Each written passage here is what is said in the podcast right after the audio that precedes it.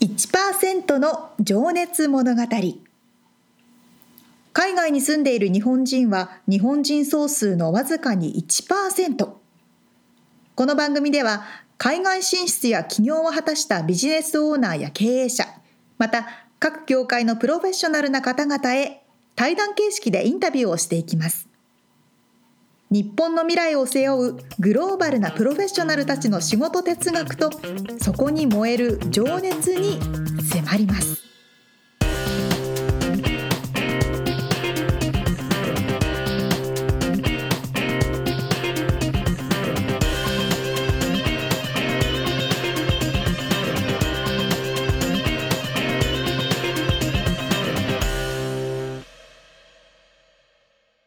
こんにちはこんにちは。 1%の情熱物語第66回です六十六回。はいところでみつさんはい。ブビュッフェって行きますビュッフェ。というか食べ放題うん。取り放題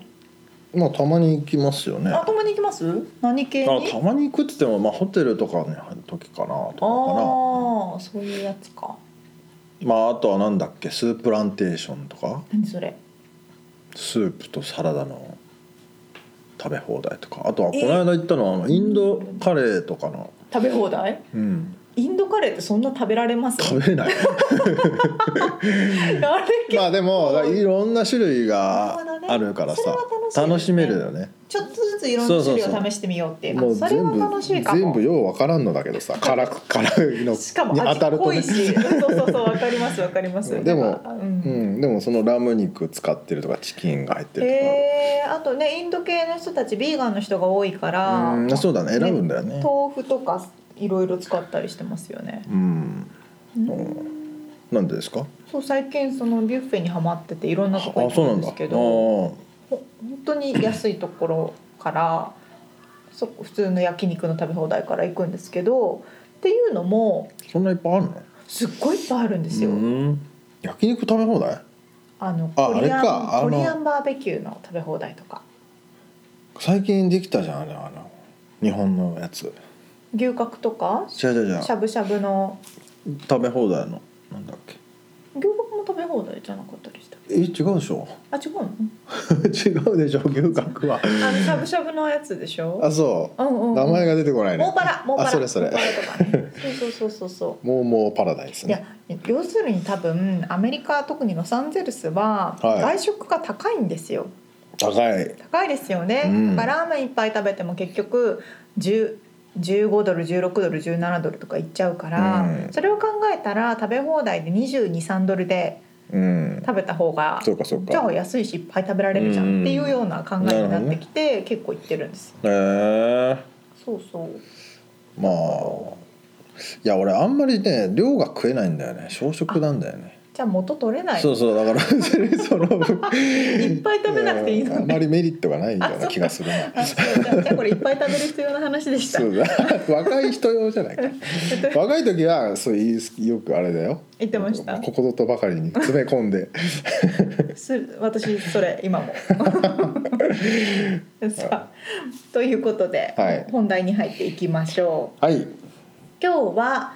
ヨガの清美先生のはい第2回目のインタビューということになります。はいどんなお話でしょうか。清美先生が、えー東京生まれ福島育ちうんうんってことでねあの、まあ、割と田舎の方っておっしゃってましたうけん。あど、そうなんですね。うん、でそこからまあなぜまたアメリカにうん、来ることになったのか、で、えーなんでこの職業に興味を持っていったのか、うんうん。うんまあ、その前にねその英語に興味を持っていたというかそのへーまたねその教授法英語を教える技術を学んでいらっしゃったみあたいでそうなんだなかなかね、面白いですね。面白いですよねへえ。まあ、その話を聞いてますのでではでは早速聞いていただきましょうはい。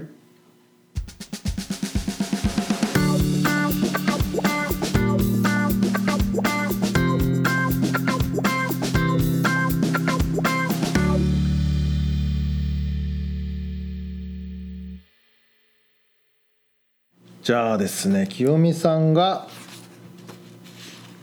えーと日本で生まれてはい生まれ日本で日本人です生まれてっていうのは変だけどどんな幼少期を過ごしてきたのかっていうちょっとね生い立ちからアメリカに渡って今の仕事に就くまでのお話をちょっと聞いていきたいんですけど、はいはいまそうでずすね東京のどちらでしたっけ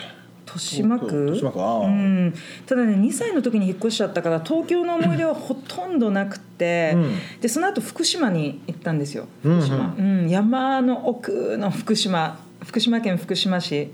まあ田舎の田舎ほうすっごい田舎で、うんそうだからもう自然に囲まれて生きて、うんもうなんかなんだろう、まあ、自然の中で育った方分かるかもしれないけどなんかこう山の麓に基地を作って友達とこあうー岩とかでこう基地を作ってあー遊んだりとかもう本当に自然とはいはいはい戯れてってまさにそんな感じですよ。うんあれ福島って海が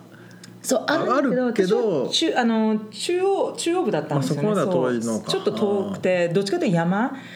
でですごくあの桜が有名なあのところにいてもうだかへらー本当桜とかもうなんだろうお花とかも今光景がおう思い出せるわけですうんね。綺麗だった本当綺麗ないいとこで育ったと思う。えーまあ、僕も結構田舎で川とかでやっぱ基地を作ってましたよ、うんそうそうそう川のべりでねうんうんでしかもなんか小学校行く時に山一個越えなきゃいけなくて 山っていうかすごい高いあ歩いてそう歩いてテクテクテクテクってそうすっごい遠くてそれも全部歩きで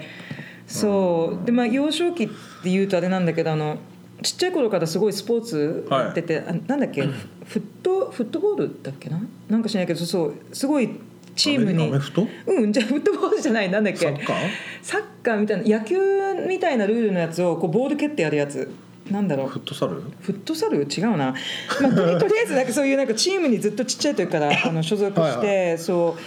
うもうスポーツばっかりやっててで、うんやっぱりこう足腰がすごく強くなって、うんだからクロスカントリーとかも小学校の時からずっとこうクロスカントリーとかも山山走ったりとあか。ーあと中距離とか長距離陸上やったりとかもすごくうーんそうだからスポーツスポーツに囲まれて育ったって感じですかね。うんなんかその時のの夢とかあったんですか夢はねあのちっちゃい時ってほらなんかこう毎年なんか欠かされ前あうん、小学校の時あなたの夢はに何でねすかそうあなたの夢は何ですかっていうのはあってでねこの間、まあ、ずっと知ってたんだけどこうそういうその昔のなんか冊子みたいなやつあの、うんいろいろうちでこう見てたら小さい冊子っ時てあれか卒業そうそう文集みた卒いな業やつでもないんだけどこう、まあ、3年生の時のやつとか4年生の時のやつとか。多分ねあれ3年生の時のやつが一番古かったんだけどその時はずっと先生になりたかったみたいあへえそう夢は先生夢叶ってるじゃないですかうそう私昔から人に何かを伝えるのが大好きだったのだからこう人に何かを教えなんか自分がいいいいなんか商品があったりとかなんかいいことがあったらんこれいいんだよっていうのを教えるのが大好きでちなみにご兄弟はいらっしゃるそうお姉ちゃんがいまあす、うんあお姉ちゃんがいるんだそうお姉あちゃそんうなんだ今姉があの日本で すごい仲いいですようちらあそうなんだそうすごい大親友へーあでもじゃあ教えるのが好きだったんですねそう大好きでだからあ先生っていうのを見た時にああやっぱりねって思っただから、うーんまああとはうちの父親とよくちっちゃい時にねあのドキュメンタリーじゃないんだけどそのエジプトのなんだろうエジプトと かそういうアーキオロジーなんていうのかなこう考古学そう考古学が大好きでなんかそういうものでもなんかこう人に伝えたいなんかこういう歴史のねあれがあるんだよとか。あとあはーこれが何年前に掘れたあの作られてそうたそんうだよみたいなそうあとはなんかこう世界中で起こってるなんかこう例えばそうそういうテレビ見てるとなんかお金寄付してくださいみたいななんかコマーシャルがあってほら瀕死状態にある方あのアフリカの方のあの、ね、ここに寄付してくださいっていうとなんかこうもう餓死してしまいそうな赤ちゃんがたくさん出てくるような画像とかそれにものすごく感銘されてなんかこうそういうのを助けたいとかなんかそういろそういう感じの夢はたくさんありましたねだからうん教えたいっていうのとなんか人人の役に立うちたいみん、たい役な、に立ちたいって、まあ、ちっちゃい時はそれがすごく、正義感が強かっうたんですかね、ん、強すぎてそうあのよ 幼稚園の時になんかこうネズミが出る幼稚園でネズミ捕りのほら仕掛けとかあったじゃないですかえ何 ネズミが出る幼ネ稚ズミ園がそうネズミがねたまに走る幼稚園であそうなんですかそうネズミ捕りのこう罠があって知らない知らない そんな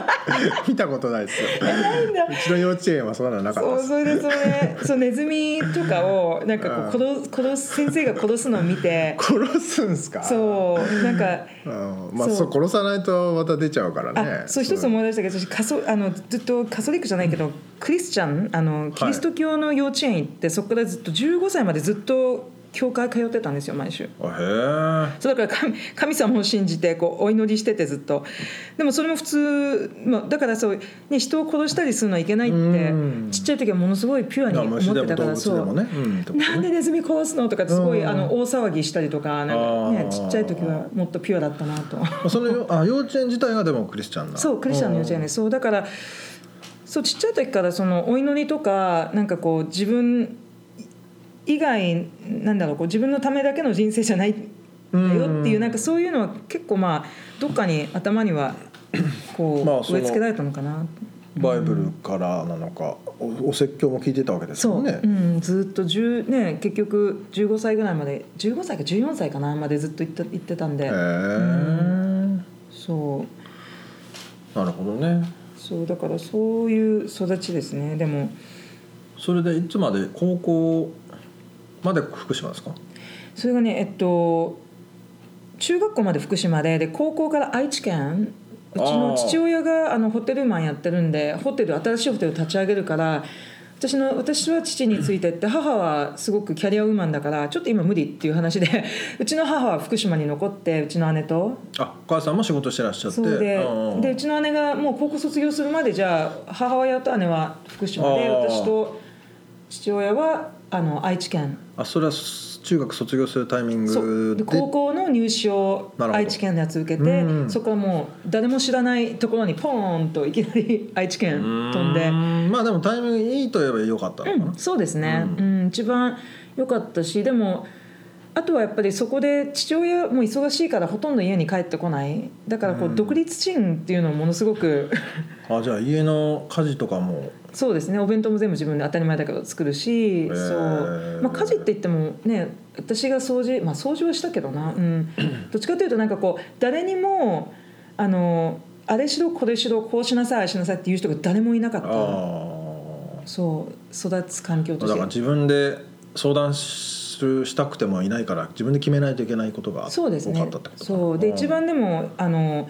覚えてるのがうちの母親がなんか私はね清美ちゃんを信じてるからお母さんを悲しませるようなことはしないよね、 ねって言われてそうそれがいつも頭に「かーって」まあ、悲しませるようなことしたけどでもでもあ そうなんだ、うん、そこまでね、うん、そうそう一応うんまあまあ思春期です、思春期ですからねんそうそれで高校でその愛知県に行った時にすごく運命的な出会いだったのがその私がちょうどこう引っ越してうん新しい高校で友達もいない、ちょうど私の担任の先生も新しいどっか違うところから来た先生でなんか知んないけどその担任の英語の先生だったんだけどすごく仲良くなって、はあのーそういで、まあその同じ境遇というそかう同じ境遇というかんで私もなんかかその先生もすごいか結構自由人っぽいイメージで私も結構自由人っぽいあれだからなんかこうシンパシーがあったわけそでうすねそうですね、んそうまあ、先生と生徒としてだけどあのすごく話とかたくさんしてである日突然その先生が「アメリカ行きたい?」って言われて。うんで私「あアメリカうん楽しそうですね」とかって言っうて「ん楽しそう」って言ったらなんか「あこれねあのロータリークラブのあの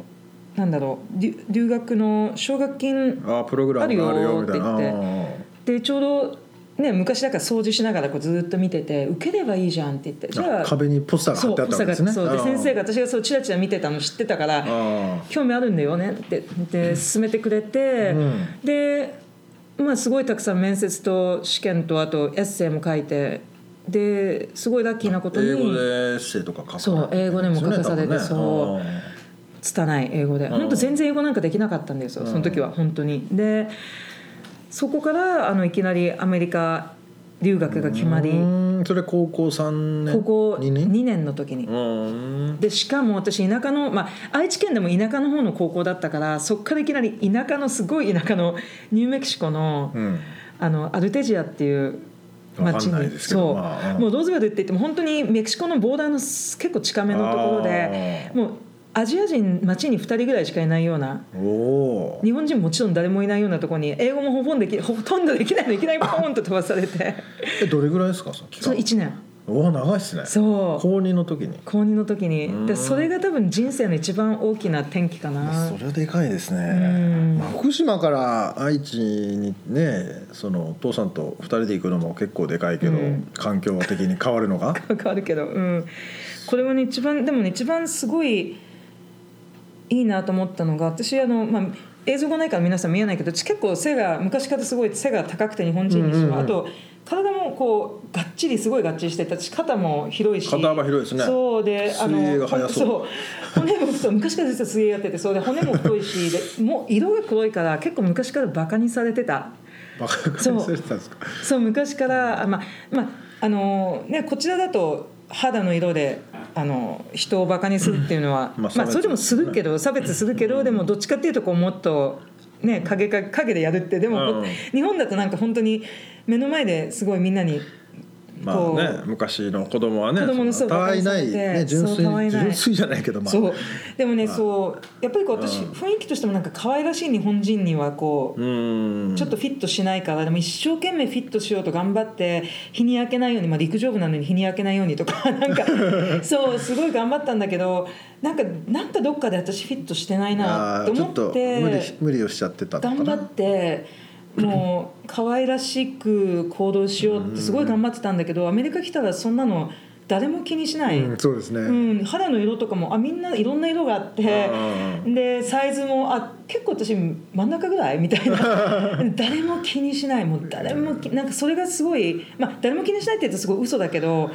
なんて言うんだろうあまりにもいろんなサイズの人がいすぎそうて、ですねどれがスタンダードなんだっていう感じ、んどこにも常識がないですよねそそんうなでの高校生ながらそれがすっごい楽で、なるほどねこれでいいのかなって思って。あー初めて生まれて初めてかもしれないけどちっちゃい時からずっとそれ私なんか違うなって思ってたから、うんなんかそれが一番私にとっては大きな経験だったかななんかこう楽になれたってことですか楽になってすごく楽でその1年間が。へえそう英語最初喋れなかったから本当つら辛いっていうよりもなんかこう何が起こってるのか分かんないみたいなほとんど、んまあ、ついていけてないってことそうでですよね3か月ぐらいでねもう英語で夢を見るようになっておお、そうやっぱ若いってすごいそれはもう果敢にこう話しかけていったってっていいううかか果敢に話しかけな いと生活進まないからまあねそう意思で意思を伝えないとねそうで私はちょうどあの昔からスポーツ大好きでバスケットボールもやってたからバスケットボールもやり始めてあでー私実は吹奏楽部でトロンボーンやってたからブラスバンドに入ってそすえ うおで陸上部もやってスそポうーツも音楽もそうだからそれで結構友達がいっぱいできたかなああまあうこんっちはねバスケできたら強いっすねそう背が まあ普通の背だからうん日本人でも高いですねそうだからそういう意味では うんじゃあスポーツとか音楽とかを通してそう友達できて友達ができって一番やっぱり良かったのは日本人の方がいらっしゃらないどこどこにもいないとこうにんういん1年入れたことかそれちなみににそれは寮なんですかホームステイですホかームステイで英語英語だから日本語が全くできないホームステイのお家行ってうんもう辞書見ながらまあ最でも初は。伝えないとね水が飲みたいとかねそうそうそう眠いとかお腹減ってるとかうんもうそういうのから全部始まってそうですよねそうだからね本当にそれはすっごいいい件だからアメリカに来た理由っていうのは、うそれは一つ1年間いてで1年間行った時本当帰実は帰りたくなくて日本にあそうですか、うんだから痛かったんだけどもそれは無理もうだからビザもないしお金もねあの奨学金出してもらってたからもう帰るしかないって言って帰ってでものすごいあの厳しい高校だったんですよ、うんうんだからもう靴下のマークとかも怒られる髪の毛もねうんあの縛り方とかで怒られたりとうかんなんかそういうすごい厳しい学校 でうんもうそれをでもなんとかクリアしてで一応両親に相談して余計だかうらん自由だったからそう辛いですよね、辛帰かった後がねもう本当にそれはでも逆になんて言うんだろう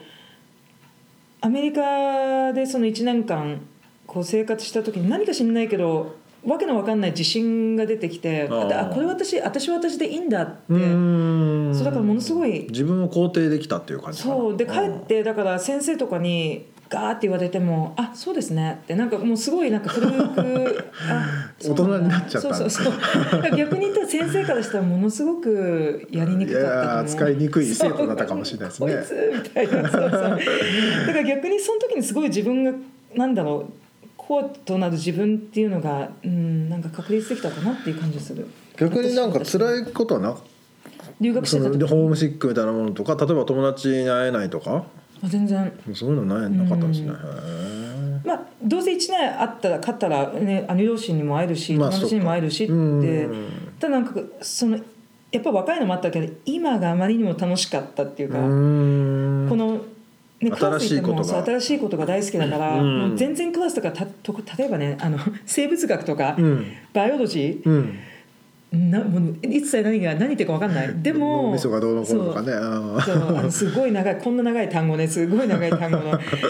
そうでもそれでもすごい楽しくってねうんあーそうだから辛いことはなかったかな、へえうんそれはでも本当にいい経験になりましたね。うん若いからだから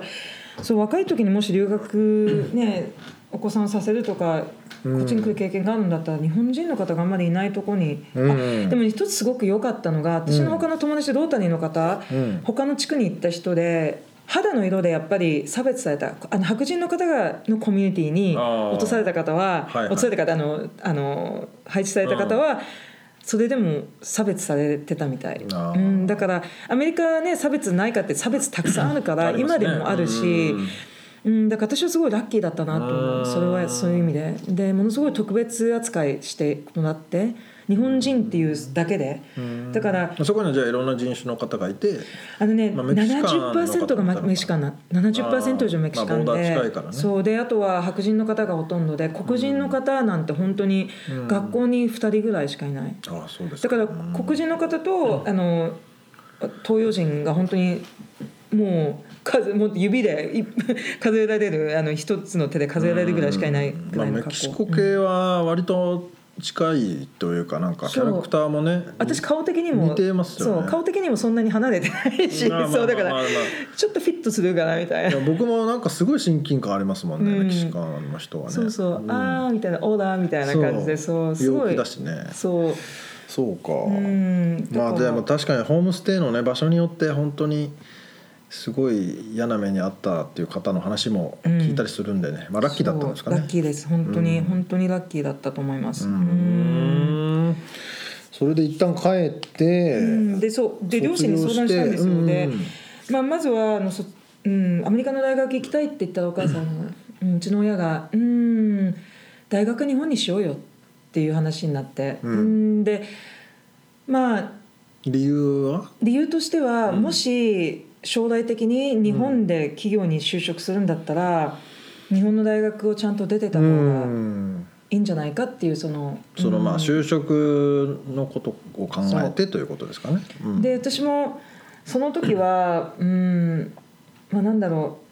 う、まあ、いつか自分で行ければいいやと思ったからじゃあ日本の大学ででうちの親にじゃあ、まあ、た短大が悪いっていうんじゃなくて短大でサクッと終わらせてもうそこからアメリカ行くって言ったらねせっかく留学したのに。うんもうちょっと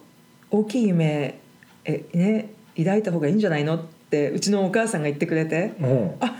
そうだねあそういうことも考えられるなって思ってそれで、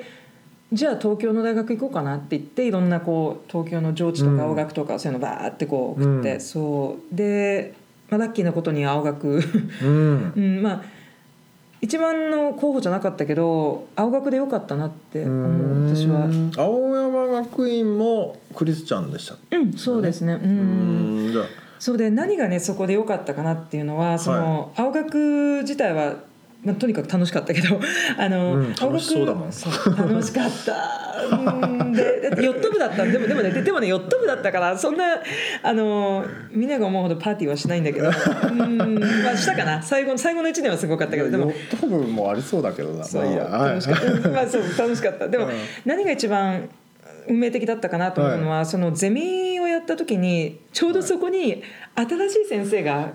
いおうそうそのあの中学校の時のような。そうあのブリティッシュのあの、英国の先生が来てでその先生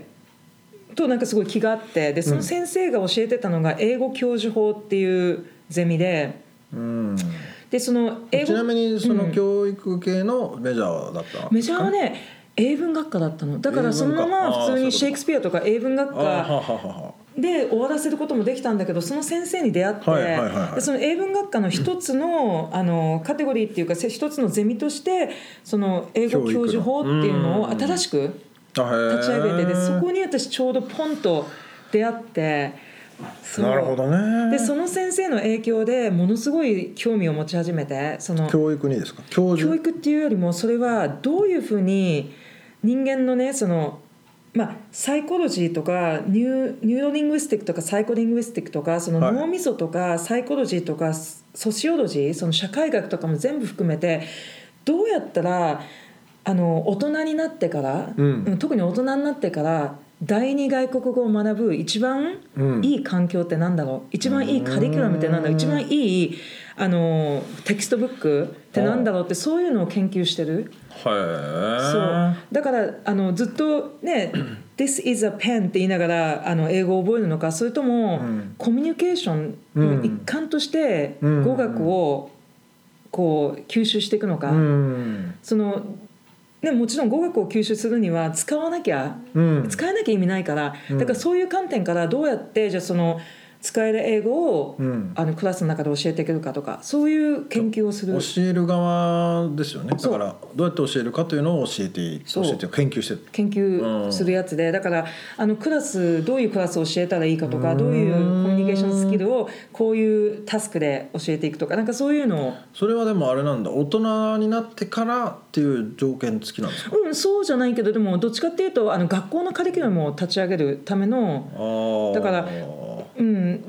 やでも興味深いですよね、うんすそのごい興味深いまあその子供の頃からね学んだ方がもちろん良くて、でそっちの方が吸収早いっていうのは当たり前なんですけど、そう7た歳だまでだから脳みそがうん吸収しそやうすいだけど大人になってから学びたい人もいっぱいいるわけじゃないですかそうでその時にもう遅いよとかって言われちゃうとそう あの大人って言ってもどっちかっていうとほらあの小学校も入ってる中学校も入っててあー高校も入っててそそうういうことか学校のカリキュラムをどういうふうに立ち上げてどううんいうふうにそのあー年間のカリキュラムそかの教科書らにどうそういうものを入れるかとかそうい教こと科か書とかあとカリキュラム自体、はいはいはい、うん、だから文法は文法でき普通に文法だけを学ぶんで切ならるほどね切るんじゃなくてコミュニケーションをどういうふうにいや本当にね僕も6年でしたっけ、義務教育そう英語結構一生懸命やったんですけどね、んアメリカ来て全く役に立たないですもんねそうてか、まあ、ある程度あこれは「あ」かな「ざ」かなとか分かる けど使えなきゃ意味ないじゃんって全いう然コミュニケーションできそうそうそうなかったですもんそうだからそれが経験その経験があって、はいはいはいでそれがあのー大学3年4年のゼミでうんはいはいものすごいそこにはまって、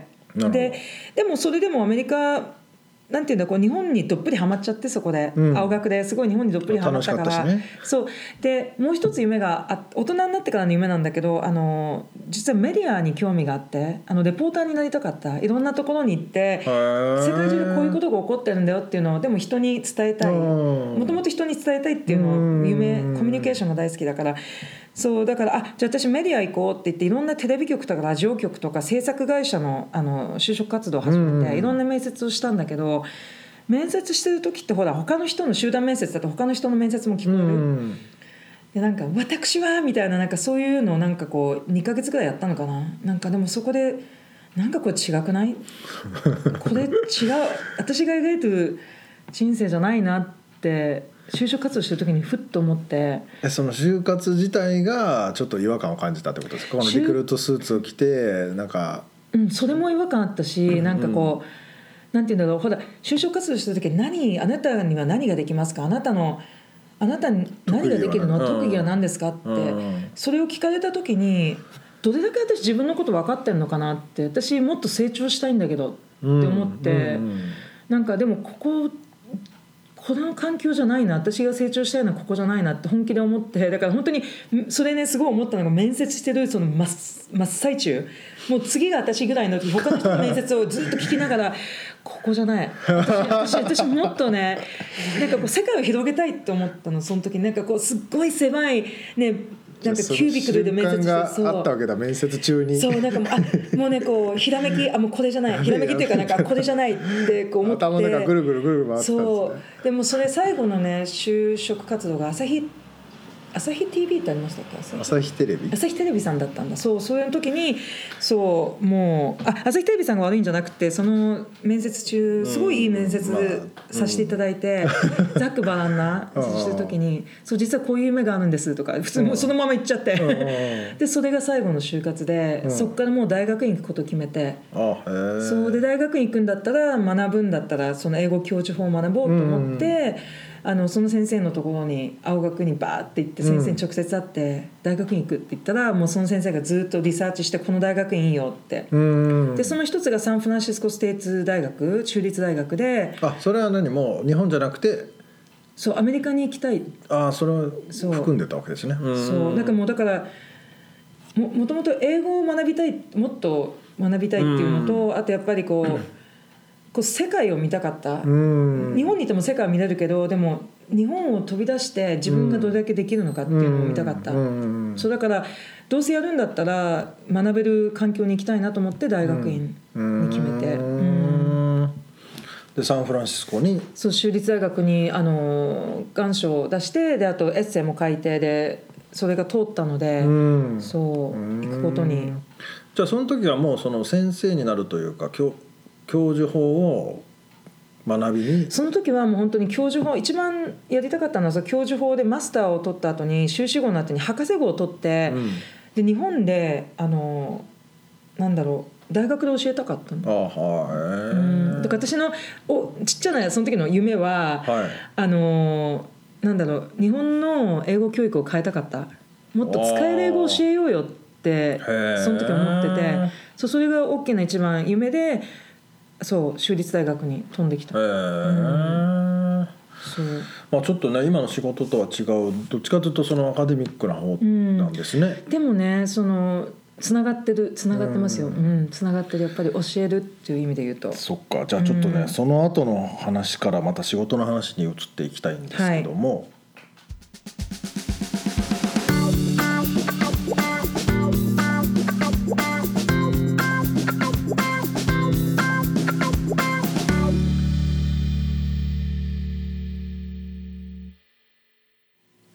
ニューメキシコに留学をしてい たとまたすごいところに行ってましたねこれいろい ろさ俺も最初サウスダコタなんだけどさいやなんですごいそういうとこにいやでもラッキ行くーんでだよねす行よかねえ、うん本当にラッキーだと思いますよ誰もいないよね日本人うはねん、ロサンゼルスとかね半分メキシコっていうねうんそうニューメキシコはちょっと別 かなメキシコスペイン語学ぶ方が早いかもかもしれないけ どでもおっしゃってましたね本当に日本人が全くいない環境ってやっぱりロサンゼルスとかニューヨークとかだと無そう理でだすかねら、言い過ぎるまあ楽逆に言うと楽なんだけどそれが意味がなくなっちゃいますからね、そうですねそういう意味ではすごくいい体験をされてますよね。ねえでまたアグレッシブっていうか積極的なねえ感じがね。あの日本にいた時はなんか違和感を感じてたってお話だったじゃないですか。でアメリカに来たら肌の色もみんな違うし、うんいろんな価値観があってスタンダードがどれかわかんないって、うんでもすごく私もあうの、んそこに納得する部分うがあっんて、そうだね例えば日本だとね太ってるねとか言われうんていじられたりとかしたとしても、うんそれは別に世界のスタンダードじゃないからね、うんとかね。そうあもうそう日本の変なんて本当にうんこうなんつう幅がひ狭いっつうか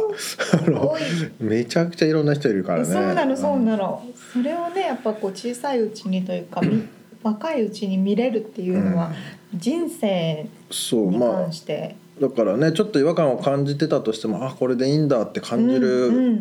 ねのはすごくこう楽になれるっていうか、うんうん本当にそれでいいからね いや本当そうなんですよ、と思うよね、ううんん、変にへこまなくていいっていうのをねそうそうそうって思いますよね、思う本当にねでもその日本に帰ると、うんなんかよく見る光景はね子供がお母さんとかにめっちゃ怒られてたりしてていやすごい思いいやまもうすいいじゃんそんなのとか思うんだけど 怒んなアいメでリよカとだとねそれやったら捕まるから、うんまあいろいろ本当にあの一般の公の場 で子供を本当に怒ったりしたら捕まるくらい、うんそう怒る理由もこうみんなみんながこうしてるからこうしなさいみたいなさ、まあそうなんだけどさっていうねう、ね、もうちょっと楽でいいよいいじゃんそうみたいなもねうお前アメリカに来いって言いたくなるもんいやわかりますよすごく楽ですよねこっちにいるとね、まあそうですねまあいろいろ気にしな適くてい当いけでどすねけどそうそうそうまあその集団面接をね清美さんがあの就活で面接をしている最中に、ひらめいちゃうもう ここじゃないってねいやそれがリアリティがあってねなんかわかるみちさん面談面接とかしたことあ俺りはます就活したことないんですよまあ一応面接はバイトの面接とかはあるけどもそれはねまあ別ね、う何も分かってなかったんですねでもそういう意味では清美さんが面接をしたことによってひらめいたってことは、うんやっぱりある意味そういう道を通ることによって別の道が開けたわけで、そうだね本当にそこで強烈に違和感を感じたんでしょううねん、うんそれがなかったらねそれ違和感感じなかったかもしれないから、うやっぱんり全てのことに意味がありますうね。ん面白ういんねまたえー日本のね英語教育もちょっとずつ変わっているようであの今後が楽しみです本が当ですね。うん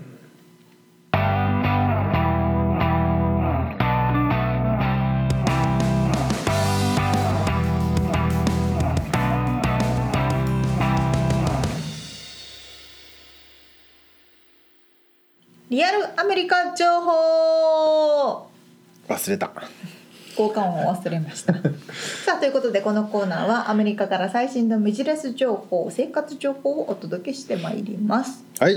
今回はうんあの前回 Airbnb の話をしましたが、沙織ちゃんの家族が日本から来て一軒家を借りたというお話でしそたうでねすそうです、んん民泊のサービスを使って意見を借りたという話をしました、はい今回は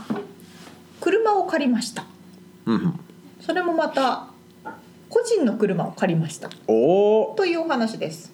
あれだなあれだなんだトゥロ正 解そうそうアメリカでそのいわゆる Airbnb の車バージョンといえば、うんトゥーロみたいうなん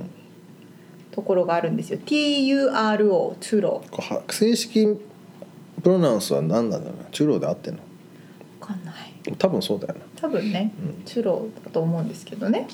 そうなんです今回も使ってみましたシリーズはい、ということで家族が来たのまあ、前で、回に引き続きそうです、前回に引き続きその家族がアメリカに遊びに来てくれたので、はいみんなを車でガイドするのに、ん大きい車を借りようと思ってたわけですよ、まあ総勢5人ですもんね大人そうですね5人とか、彼もたまにあ入そうったかりそしうてか6人とか六人だねなので私の普段使ってる車だとちっちゃいのでうんミニバンうんを借りようと思って、うんで前レンタカーを普通に使ったことがあるんですうよ、んでレンタカーの使い方もわかるけどそのトゥーロっていうのがどんな感じなのかなと思って使ってみようと思いましたと、はいこれもですね Airbnb と同じでいわゆる個人の車を使ってない時とかうんあとはもう1台持ってるからこの1台は使わないとかっていう時に貸し出しているというサービスで、これもお金のやり取りとか保険とかもトゥーロがやってくれるので、うん直接借りる人、うん貸す人でやり取りが行われることはないとはいそういうサービスですすごいよね今こういうの流行ってますよね本当に、まあそのシェアリングエコノミーとねうん言われるサービスは本当にいろんなまあでも無駄をこうね有効活用するっていう意味では、そうですね使っていない車をねそうそうそうそう使ってもらってお金もらえた方がね、うん個人も嬉しいですからねそうそう土日は使うけど平日は会社の車使ってるからとか、そうだねそうだねそうそうそういう人がやってたりして、うんで私が借りた車の場合は、うん多分あれはねビジネスとしてもうやってる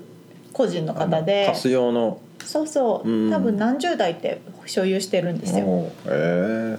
ただトゥーロというプラットフォームを使って貸し出しをしてる、まあそれがあるからそういうことができるってことうだよんね、そうですそうですでうん私クライスラーのうん8人乗りのミニバンうんで2017年のなので結構新しいですよね、を借りましたと、うんでまあいろいろね安いのから高いのまでピンキリあるんですけどうんまあ結構いい感じの新しいのがいいなと思ってちょっと高めの値段のやつを借りて普通レンタカーでとかだっていくらだっけでこれ保険も入ってます保険入れるとまあそれの大きさだと100ドルはいかないか100ドルぐらい100ドルあーもう結構したかな私前2日ぐらい借りた時も300ドル近くまあした保険は結構えあそっかうんそんなもんか1日100ドルぐらいかなそうだね、うん、で私は今回1日80ドルぐらいだったから、うんまあ、ちょっと安いかなぐらいまあでもちゃんと保険も入っててね、そうですね、手軽にこの期間からこの期間っつってそうですそうです、うん借りてでその使い方としてはこれも Airbnb とすごく似てるんですよ、うんうんで Turo に登録しますとユーザー登録をしますとで、うん借りたい場所とか借りる時間とか期間を決めて、うん探すとその期間に空いてるような車がバーって出てきます、で車種も何人乗りがいいとか、うんであれなんですよすごい高級車とかもあって、ん例えばオープンカーに乗りたいとか、うん、あのなんだろうテスラに乗ってみたいとかポルシェに乗りテスねラに乗りたいとか、うんそういうふうに1日だけ乗りたいとかっていうのもあるしで1日ね20ドルとか。30ドルから貸しますっていうのもあれば私はちょっと高めのやつがなんか安心したかったからよかったから、うんまあ70ドルぐらいのやつそれであれかでも出品者が値段を決めれるんだよね、そうでうすんそうです出す出人が品者っていうのもなんだけど車を貸す貸して人るがね人がねうん、そうそうそうそっかじゃあ同じ車でも安いのもあれば高いあのそもうなんいろんな種類があるああなるほどありますうんそうそうそれでこれもあじゃあこの車がいいと決まったらそのアプリからうんピッとボタンを押してまたこれもねメッセージを書くの、うんこの期間にこんな理由で借りたいんだけど、っていうメッセージを書くとその持ち主のところにメッセージが行き、で承認が来るんです、うん OK みたいな。で私はその自分の車で行ってその車を借りてその自分の車をそこに止めておきたかったから、うんうんその交渉とかもしたんですよ。なるほどねうん、そこに車置いとける場所があるこうやかってとかてる場所があるかとか、うんうんでまあ駐車場ならいいんですけど結構路上駐車を普段してて、うんこの期間は、うんあの止めちゃいけない期間が道路のお掃除の日だから止めちゃいけない期間がったりとかうんありますねそうそういうのがアメリカ、まあ、ロサンゼルスはあるので。何曜日の何時から何時まではダメですとかね、そうそうそうそうそういうのも聞いたりとか、うんうんそういうのはね英語で全部やり取りをしたり交渉したりしなきゃいけないので、うんうんそういうのがちょっと面倒くさいなとか難しいなと思う方はもう日系のレンタカー屋さんとかで借りた方がいいなとは思いますけどね。まあ、なのでエアビーとそれはでもあれか主と会うってことだ車を引き渡すときにと思ったんですよ。うんそうではないんだ主と会わないとうん車の鍵やり取りまあ鍵がねできないじゃんと思ったんですよ。うんで私当日うん車のありかに行きました、はいここでピックアップしてくださいねっていうのが出てくるんですよ、行きました誰もいませんうん電話しましたうんあ車開いてて中に鍵入ってるからあ持 ってっていいよって言われて開いてんだえ開いてんのみたいになって まあ OK って言ってもうそこに車を止め てただただあの乗ってそれはおす面白いねなんかこのあの不動産みたいにさ、うんうん鍵が入った鍵があるじゃんね、うんうんうんうんあれがぶら下がってたありますねりするのかと思ったら、あのー鍵開いて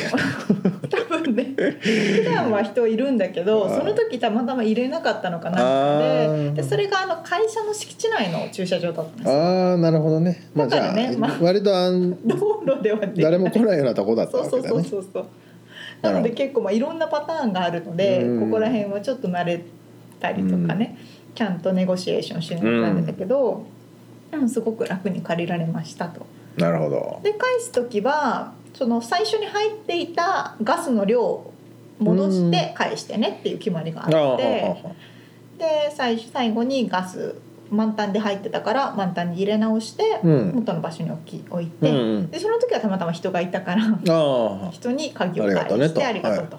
返して自分の車で戻ってきああたと。なるほどなるほでこれも Airbnb と同じでその通路の方からどうだったみたいな、うん対応はどうだった、うん綺麗だったかとか車に傷はなかったかとかそういうことが全部来るんですよ。どうんで私気になってたのがそのもし傷つけてしまったとか、うんそういうのってわからないじゃないですか実際に本当に人が見たりしないとああ車に傷がいつついたとか、まあそうですね壊れたとかどうするんだろうと思ってたら、うんトゥーロのアップアプリ自体で借りる時にこの方向から写真を何枚撮ってくださいっていう指示があってなるほどそう中の写真も外の写真もうん指示通りに従って写真を撮ることによってそれが全部記録になるんですうんで返す時もその同じと頃同同じように写真をこれから撮ってくださいというのが出てくるからそれは借りる側がやるんだねそうそれは借りる側が全部してそれでトゥーロからそれをやらないと手続きが完了しないってことその通りあうまくできてるなと思ってね本当だねでもレンタカーの時はねあの借りる前に一緒にそうそう回そうってねチェックしてここここ傷についてるよとちょっかそうねそうそうそうそやうるもんねその通りで確かに写真撮りゃいいよな確かに写真の方が楽しいなとか思って ね頭いいですよねあそうそーうそれ使ってみないと分かんないそうなんです情報でしたねなるほど多分ねでもこれはアメリカのライセンスドライバーライセンスがないと免許証がないとできないかもしれな、あーであのじゃあ旅行者はちょっとまだあれなのかないうんなんかインターナえでもパシスョポナールトラとイセンスっていうの見たんですけどあなんかいまいち分かんなかったかあらそうかまあ確かにねそれは、もしかしたらできるかもしれないんですけど、うんまあそのうちできるようになるんでしょうね、多分ねうんそうですね、で一応こう免許証登録したりとかっていう手順もあって、うんそこそこまだ新しいですよねトゥーロが出てきたのって今年去年あたりのからなのかな私が来た時にあったからあそうなんだもう3そんなん年な前んだぐらいにあってあでも最近よく使われるようになったってことか、ねなんかちょいちょい聞くようになったんだよね聞きますよねうん、そうそうそんな風な新しいものを使ってみましたとそして便利でしたと日本でもあるんですかねそういうサービスはあるんですかあねでもあるんじゃないですかうんうんどうだろまあでもいろいろまあ規制がいろいろややこしいねウーバーもあれだし民泊もそうだしう特に日本はねまあでもオリンピックがねありますからもうすうんぐいろいろ変わってくるんじゃないですか変えないともうもうあれじゃない足りないんじゃないかとホ思うテルとかない、うんないですよねうんそうそうそうそうなのでもし機会がある方はちょっと調べたり見たりしてみるといいかもしれなういです、んということで面白いリアルアメリカ情報でしたはい